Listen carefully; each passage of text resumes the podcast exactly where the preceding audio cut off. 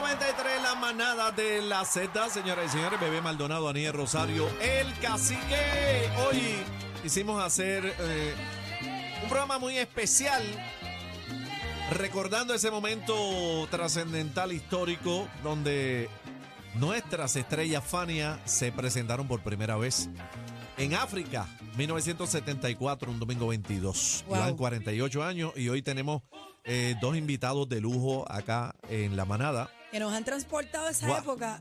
Nos han, nos han contado lo que usted sabía y lo que no sabía. Ajá. El maestro Boy Valentín y, y el maestro Luis Pericortí, que lo tenemos a través eh, de la línea telefónica. Entonces vamos a vamos a ahora entrar, eh, ¿verdad? A dar otro toquecito y vamos a hablar de la salsa en Nueva York. Ay, papá. El otro día leí un artículo de Palmieri muy triste que porque ya no hay salones ni se baila salsa ni hay salones de baile en Nueva York y Palladium. Sí, este, pero ustedes vivieron eh, esa majestuosidad de lo que fue la ciudad de Nueva York, pero prendía en salsa. Allá se daban actividades todos los días, todos los días. Entonces cada, cada día, cada, ca- cada lugar tenía un día en específico, ¿verdad?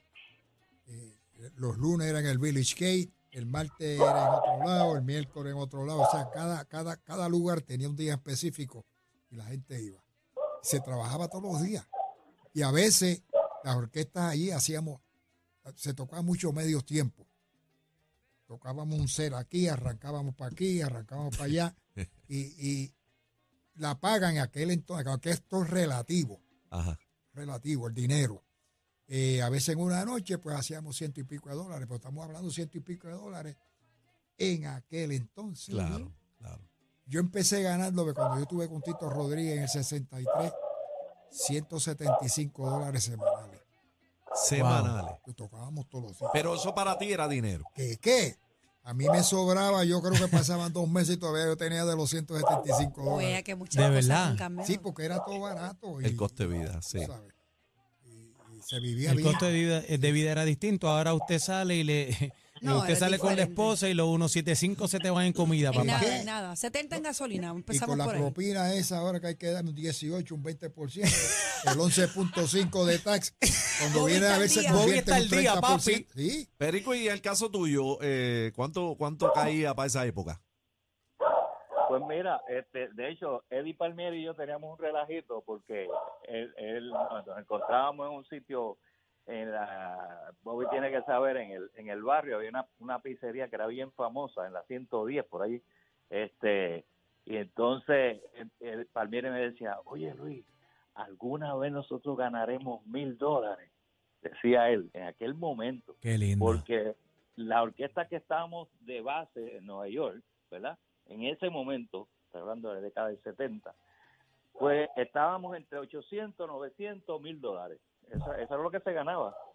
Y ahí se había que pagarle a todos los músicos, los band boys, darle el 10% al, al, que conseguía el trabajo, el, que, el booking. Este, o sea, eh, ¿qué te digo? Cuando yo llegué allá, en la década del 70, mi primera experiencia maravillosa fue tocar con, con Tito Puente. Todavía yo no, no había empezado formalmente con Mongo Santa María, así que hubo una, una apertura para trabajar con, con Puente por este Tony Tony Cofresí, el trompetista. Este, y entonces yo entro a tocar. Aquí en Puerto Rico ya yo ya yo era un profesional y, y, y, y ya- y yo trabajaba mucho aquí, gracias al Señor. Y cuando yo llegué allá, la paga de nueve bailes con, con la orquesta de Tito Puente, que era el, el, El el tope. uso y costumbre de toda la orquesta, eran 125 dólares semanal por nueve bailes. O sea, Wow. ¡Eh, a rayo! que se pagaba la escala. Sí. ¿Cómo? Ah, exacto, Escala. exacto. ¿A escala qué es eso? La escala es una tarifa que tiene cada lugar. ¿Verdad? Por ejemplo, el Palladium, Wow. vamos a decir, los hoteles, vamos a ir a los hoteles. Los hoteles, un sábado pagaban 48 dólares, un viernes 35, y que eso es clase A, B y C. Entonces los, los C pagaban 20 dólares. Por baile. Por baile, papá. Chúpate esa lo que y te mundo la que otra. tocar cuatro y cinco horas. ¿ok? Pegado. Ah, y había que tocar, exacto, eran tres, Ay, tres Dios sets, mío. no es, no Bobby, hablábamos de, fuera del aire, hablábamos del Palladium, pero quería que me contestara al, al aire. Mi papá es contemporáneo con, con ustedes. Y mi papá me cuenta, hace, recientemente lo llevé a Nueva York, eh, y él me cuenta que su, su sitio que él frecuentaba para, para ir a janguear era el Palladium. Ese era, ese era ese era el sitio donde todo el mundo jangueaba. Entonces, Pa' mi, papá me cuenta que por la parte de atrás había una escalera bien grande. Ahí zumbaban a la gente cuando se emborrachaban. ¡Eh, para que sepis! Mi papá me decía que por ahí el grupo de Héctor Lavoe lo, lo colaba para la parte de atrás y papi siempre estaba atrás, pero me decía, yo me enamoré en Nueva York y todo el tiempo iba al paraíso. Entonces, yo obviamente no, no sé, ¿verdad? En estos tiempos, lo intenté llevar al Palladium, pero no lo encontré. ¿Dónde exactamente quedaba Eso ubicado estaba el...? en la en, en Broadway entre 52 y 53. Calle 52 y 53 en Broadway. Déjame yo apuntar eso, porque estoy segura que cuando yo vuelva para Nueva York, Ahí te tiene que llevarlo. Yo llegué es a ir, la pero 52 y la 53. En Broadway. yo llegué a ir, pero ya ya era de música de todos los géneros, tú sabes. Pero escuché un poquito de la historia, tú sabes. Y el viejo, obviamente, Papo eh, Rosario, que me contaba de todas esas historias por allá, ya tú sabes. Ah, imagínate, imagínate. Bebé, búscate en Google una foto del Palladium Estoy viejo. aquí, estoy aquí hace rato Ah, haciendo pues. mi tarea, estoy aquí buscando. Exacto. Y es A una cuando esquina. vas a ver el cambio, pero todavía está. Es- eh, Está eso ahí. Digo, no está, pero te quiero decir. El que- edificio. El edificio Ajá. está, está, Yo estuve horas, horas buscándolo, pero él, él- mi papá no es tecnológico. En comparación a ustedes que están al día, eh, mi papá no es na- cero tecnología y no Ah, sabía bueno. explicarme cómo era. Entonces él comenzó en, en muchas esquinas a mirar y dice, este edificio no estaba aquí, este edificio tampoco. Y te estoy hablando No, de... hace un cambio grande. Sí, de hecho, Sí, yo lo llevé a, Times Square y él me dice que el único anuncio que había para ese tiempo de luz era el de refresco, el de Coca-Cola. Ah, Y él se quedó asombrado Sí. con lo que hay ahora mismo, que es el Times Square. O sea, que Nueva York sí ha dado un cambio del cielo a la sí. tierra. Sí, eh, es otra cosa, pero con relación a lo que es nuestra música, pues es un desierto, desgraciadamente. Un A- desierto. ahora mismo, ahora, Ahora mismo. Ahora Sí. mismo, ahora mismo es un desierto. Entonces, Bobby, yo creo que hay como tres o cuatro sitios nada más, ¿verdad? Ahí en Nueva York. Sí, y, y mayormente son colombianos, están en Queens y, En Queens. y en otras áreas. Pero lo que es el, el- el centro donde está el Paleio, allí no hay nada. Allí no hay nada. No hay nada, no hay nada. Qué y en el. Bronx, que siempre hay un escondite por allá arriba, pero ¿Con qué, ¿Con qué comparamos el Palladium aquí en Puerto Rico si de alguna vez existió algo parecido? aquí en Puerto Rico, Sí. bueno, aquí el único que había era un sitio que se llamaba el 8000, ¿tú te acuerdas, Perico? Sí, y el, el sitio 8000 que tuyo, después ¿no se llamó el Morocco.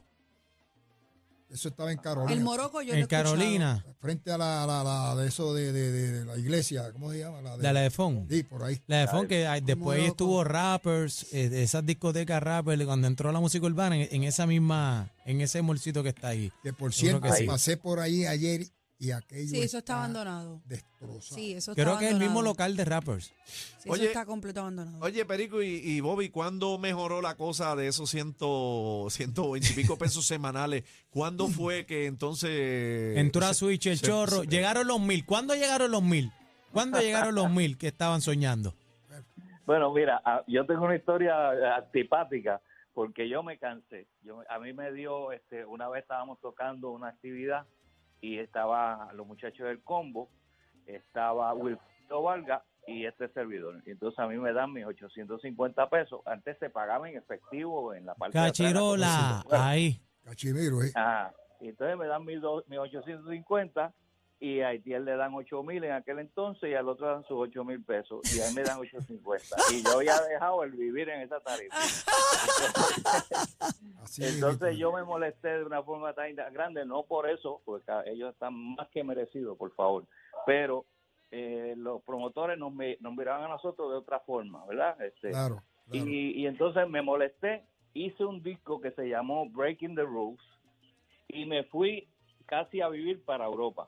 Tuve cuatro años, me retiré de Nueva York y, y me puse a trabajar en Europa, trabajaba al Caribe un poco, etcétera, etcétera, pero no trabajaba en Nueva York. Y cuando regreso a Nueva York, historia larga corta, Rafi Mercado me dice, Luis, mira, la gente quiere verte, tú sabes, tú eres de la casa, y, ah, pues está bien, no hay problema. Yo quiero 3.500 pesos por actividad. Chacho, estás loco, que siento que estás demente. Bueno, eso es lo que es. Y entonces ahí fue que yo empecé, yo, yo aposté a mí. Muy bien, yo amén. siempre Le digo a los muchachos, yo sé que Bobby también es de esa misma escuela, uno tiene que, que tener confianza en lo que uno es y en lo que uno, en lo que uno puede generar. Y nada, empaqueté el sitio, me dieron mis 3.500 y de ahí en adelante los que no quisieron pelear se quedaron cobrando sus chavitos y yo me convertí en la persona que me presentaba de vez en cuando, pero cobraba 3.500. Para que sepa, Exclusivo, exclusivo. sí, sí, sí, no, para que sepa. Y Rubén Blade hizo lo mismo, Willy Colón hizo lo mismo. Ven acá. Y, y ya, ajá. No, no, di- di- perdona, maestro, que le interrumpa. Termine. No, no digo yo que, eh, por ejemplo, eh, Bobby, este, Willy, los, los que venían de acá de Puerto Rico, pues no tenían ese problema porque aquí en Puerto Rico siempre se ha pagado bien. Hasta donde yo tengo entendido, siempre se ha pagado muy bien. eh, y ellos han siempre a- han, han dado a respetar sus posiciones en las cosas que ellos hacen aquí en Puerto Rico a través de su carrera. Pero nosotros estábamos en una, una situación muy difícil, muy difícil. Así que no, no. Mira, Nos llevó a, a- a tomar esas decisiones amargas, ¿no? yo, yo, yo toqué en un sitio que Rafi Mercado tenía, se llamaba el Three and One Club. Ave María. Yo no estaba ahí 250 pesos me daba. ¿Dónde? El, el Three and One Club de Rafi Mercado. 25 para los músicos y doble el director 50. Wow. Sí, sí, sí. ¿En qué, era- en pero qué año? la historia Oye, completa. eso Ese fue era- en el que era un sitio 60, De lavar, empe- ropa, de, de lavar carro algo así. Este, En un ¿Qué, sitio de lavar, que era un sitio de lavar carro, mira que. Yo, yo, yo empecé el grupo a finales del 65, más o menos para el Ah. 66, 250, esa era la escala, 25 para los músicos y doble para el director. Ven acá, ¿y, y qué le y parece? gastábamos más en transportación que, que- ¿Y, y qué le parece a ustedes, verdad, Luis Perico, este, acá, Boy Valentín, maestro, eh, lo que cobran los muchachos de la música urbana ahora mismo, los reggaetoneros? Eh, 45. hable de pero, eso. Le, le metiste el dedo en la llaga. Sí, no, pero 45 minutos. eh, bueno, hemos, estamos, eh, hemos estado viendo un Bad Bunny que apuesta, ¿verdad?, a las dos horitas.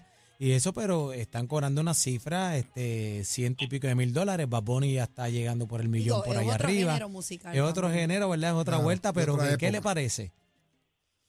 Bueno, yo, Bueno. yo, yo personalmente no, no critico eso porque yo he sufrido muchos cambios de, Generacionales. En generación. en- en la música. Y, y primero yo cobraba esto, después los cambios esto, y así han surgido los cambios, ¿verdad?